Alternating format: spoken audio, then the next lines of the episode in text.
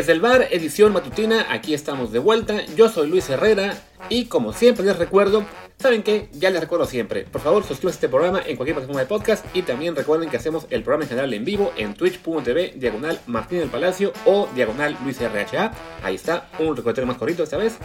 Y vamos directo al tema del día, que pues no puede ser de otra forma, porque además lo prometí así desde anoche, la Conca Champions, donde en la ronda de cuartos de final los duelos Liga MX contra MLS se saltan con victoria global de la Liga MS 4-1, 5-2, 4-2 en los tres casos. Y tenemos ya tres equipos mexicanos en semifinales contra un estadounidense, el Philadelphia Union, que le ganó al Atlanta United. No se ha enfrentado este equipo Philadelphia a ningún mexicano. Lo hará en la siguiente ronda contra el América, si no mal recuerdo. Y bueno, por otro lado, Cruz Azul y Monterrey se verán entre las caras entre sí para definir la final en la que, bueno, como ha sido costumbre desde hace ya más de 15 años, habrá al menos un mexicano y parece bastante posible que sean dos. Creo que la, el típico ya casi nos alcanzan, pues una vez más ha quedado retratado. Debo reconocer que este año, después del, del desastre que, fui, que fue León ante el Toronto, sí hubo una parte de mí que pensó, bueno, a lo mejor ya va a ser el año en el que tanto hastío que es jugar la Conca Champions, pues ya nos pasa factura y por ahí tenemos un resbalón, como los ha habido eh, en otros torneos, y se, y se, hace más fuerte este run run de que la MLS en cuestión futbolística, y voy a insistir en esto, en cuestión futbolística, ya está cada vez más cerca y nos puede alcanzar. Pero no, siendo un año en el que, pues francamente, se hubiera entendido que los clubes mexicanos no le pusieran mucha atención a la, a la Conca, Champions, pues de todos modos llega esta ronda de cuartos de final y con todo y malos arbitrajes y con jugar mal un partido o los dos, con que a lo mejor están ahora más enfocados en llegar a la liguilla, los tres mexicanos pasaron francamente caminando. Si acaso sufrió un poquitito el América en el momento en el que, le, en el, en el que marcó ayer el Portland el 2 a 1 y que con un gol más habría bastado para para que se patara la serie y avanzara el Portland por el tema de Colequita, pero duró eso cuestión, no sé, de creo que 5 minutos algo así, hasta que llegó el gol de Luis Suárez para definirlo todo, ¿no? Y bueno, eso me, puso, puse a, pensar en lo que son las estadísticas de la, de la Conca Champions en los años previos, cuando ha habido un finalista de la MLS y pareciera que ya se empieza a cerrar la brecha. Y dije, bueno, vamos a ver qué fue lo que pasó cada vez que hubo un finalista de la MLS para, para ver si al menos hubo cierta consistencia en, su avance. Y me encontré con que no.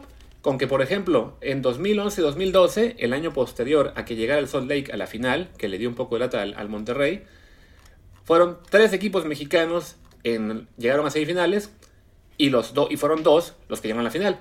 O sea, fue Monterrey la 1 a la final. Solamente el único equipo mexicano que no llegó a semifinales fue el Morelia y fue por una cuestión técnica, que en su grupo estaba con el Galaxy y con el Motagua, y el Morelia quedó con los mismos puntos que el Galaxy y el Motagua, y mejor diferencia de goles, pero se inventaron ahí un criterio de que no contaban primero los goles entre sí en partidos directos y mandaron a Morelia a segundo lugar y con eso le tocó jugar contra Monterrey. Si no ser por eso, con un criterio normal, digamos, de diferencia de goles, Morelia había sido el líder de grupo y capaz que llegaban los cuatro mexicanos a finales. Después me fui a la segunda ocasión en que llegó un equipo MLS a, la final, que fue el Montreal Impact, que perdió con el América, además, si no me equivoco, por paliza. Fue un global de. Por acá lo tenía, de hecho, ya se me, perdió. Un global de 5-3. No, no fue tanta paliza, pero sí, sí fue la, diferencia más amplia en las finales que ha habido Liga MX MLS.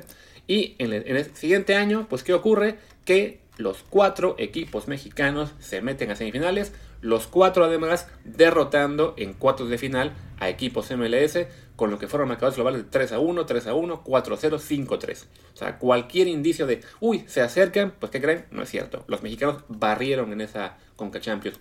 Y hace dos años, después del que creo que fue el mayor susto que nos hemos llevado, que fue con el Toronto FC, pues viene la siguiente Conca Champions. ¿Y qué ocurre? De entrada, que al Toronto FC lo echa el Independiente de Panamá con 5-1 global en la ronda de octavos de final. Los equipos mexicanos acaban siendo 3 en semifinales y los 2 en la final, que fue la final esta Tigres Monterrey famosa. ¿Cuál fue el equipo MLS que llegó a semis? El Sporting Kansas City, que debemos admitir le ganó a Toluca en aquella ocasión un global de 5-0 que era un Toluca desastroso, lo cual se ha vuelto costumbre, pero bueno, le gana el Sporting City, lo, golea en la ronda de octavos, después se enfrenta a Monterrey en semifinales y el Monterrey gana con global de 10 a 2, ¿sí? 10 a 2. Y bueno, ya llegó ahora esta cuarta oportunidad, después de que el LAFC también nos dio un susto interesante el año pasado, que al final perdió con Tigres. ¿Y qué pasa? Que, pues ya, lo que ustedes han visto, ¿no? Tres equipos en la Liga MX están ya en semifinales y el León fue el único que esta vez fracasó, porque, bueno, tuvo, un, tuvo una serie muy rara contra el Toronto, de entrada en casa, con ese que empató a uno, con ese gol rarísimo que les cayó, y luego sí, en la vuelta, francamente, no hay, no hay cómo defenderlos. Se vieron muy mal y quedaron eliminados rápidamente. Pero bueno, ese Toronto no pudo mantener el ritmo y ahora lo echa Cruz Azul, ¿no? Y pues ahí está, estamos de vuelta a la normalidad con una Liga MX que cada vez que se lleva un susto de la MLS, al siguiente año le pone una barrida. Digo, no voy a decir que ya tengo, que, estoy seguro de que la final va a ser América contra algunos otros dos, pero francamente sí, me sorprendería que, el Philadelphia eche al América en la siguiente ronda. De todos modos, esto no sabrá sino hasta septiembre, si no me equivoco, porque la Champions ahora tiene un break, no, no va a seguir de inmediato. Entonces puede pasar que haya eh, malos fichajes del América y, buenos del Philadelphia en el verano, pero francamente lo, lo veo complicado.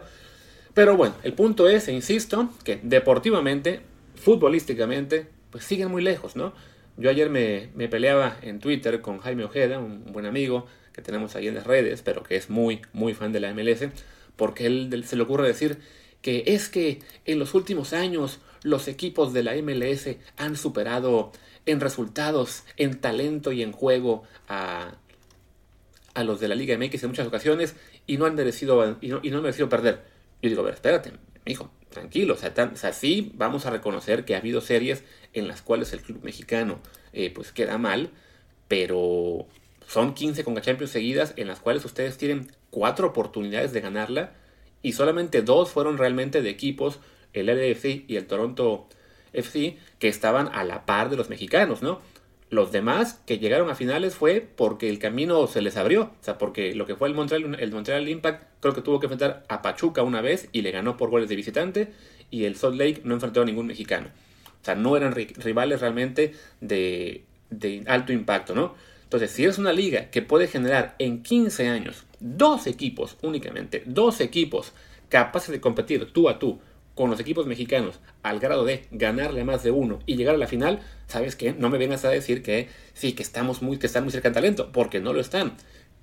Lo estoy viendo que ahora Martín hizo un hilo en Twitter que les recomiendo leer, lo acaba de publicar hace unos minutos, en el cual señala bueno, lo que son los factores clave por las cuales la diferencia futbolística aún es importante, ¿no? El tema de que se la pasan invirtiendo únicamente en el ataque y no en defensivas, de que la mayoría de equipos no, no, no está aún bien organizado y, además el, el, que para mí es el factor clave y creo que para muchos es el tope salarial. Mientras tengan un tope salarial que no les permita eh, fichar plantillas completas, sino simplemente 3, 4 jugadores franquicia y a los demás pues tengan que atinarle con que sea un fichaje baratito pero que sí funcione, pues la verdad es que la diferencia entre sus plantillas en la MLS y las de la Liga MX van a seguir siendo importantes, ¿no? Sí, me, también me, decía Jaime, ¿no? Pero es que en el promedio nos estamos acercando, ¿no? Está bien que no podamos competir contra los equipos trillonarios de México, pero contra los que son medianitos también. Yo digo, pues, en México los equipos medianitos le han ganado la mitad de los últimos 20 títulos a los trillonarios. Entonces, si crees que estás muy lejos de los equipos más ricos de México, como es en este caso Cruz Azul, Monterrey, América, pero que estás más cerca de los medianitos, pues insisto, los medianitos mexicanos, llámese León, llámese Chivas, llámese Pumas, llámese Pachuca, llámese Santos Laguna, ganan muchísimos títulos en comparación a lo que serían eh, los medianitos de casi cualquier otra liga. En fin, creo que ya me estoy extendiendo demasiado y simplemente era pues recalcar, me temo, este que se les dice, se les advierte, pero no nos hacen caso, Futbolísticamente, no, no estamos a punto de que nos alcancen. Sigue siendo una diferencia importante entre Liga MX y MLS. Yo quiero, sí, me gustaría que algún día la MLS sí nos alcance, a incluso que nos supere para tener una, un destino más atractivo en cuestión deportiva para los jugadores mexicanos. Pero mientras no pase, sí me gusta también denunciar esta campaña de hacer ver muy bonita la MLS que afecta a la selección mexicana porque hace digamos, hace que al jugador mexicano de selección mexicana le parezca aceptable ir a la MLS cuando aún está en su prime, lo que fue en su momento el caso de Giovanni, de Jonathan, de Carlos, y creo que eso es de ahora de Pizarro, de Pulido, y creo que eso es algo peligroso para la, para Liga, para la selección mexicana, perdón, porque necesitamos que estemos jugando en las mejores competencias, que son las europeas, y si no, mejor en Liga MX que en una liga de al lado, que francamente, una vez que más queda demostrado, no, no está cerca.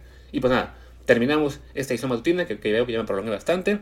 Nos vemos seguramente esta noche, bueno, noche para mí, tarde para ustedes, a las 1 de la tarde en Twitch, en el canal de Martín. Y, y si no, mañana mismo igual a la 1 de la tarde, twitch.tv, diagonal Martín de Palacio o diagonal Luis RHA, ahí estaremos. Yo soy Luis Herrera, muchas gracias y hasta el rato.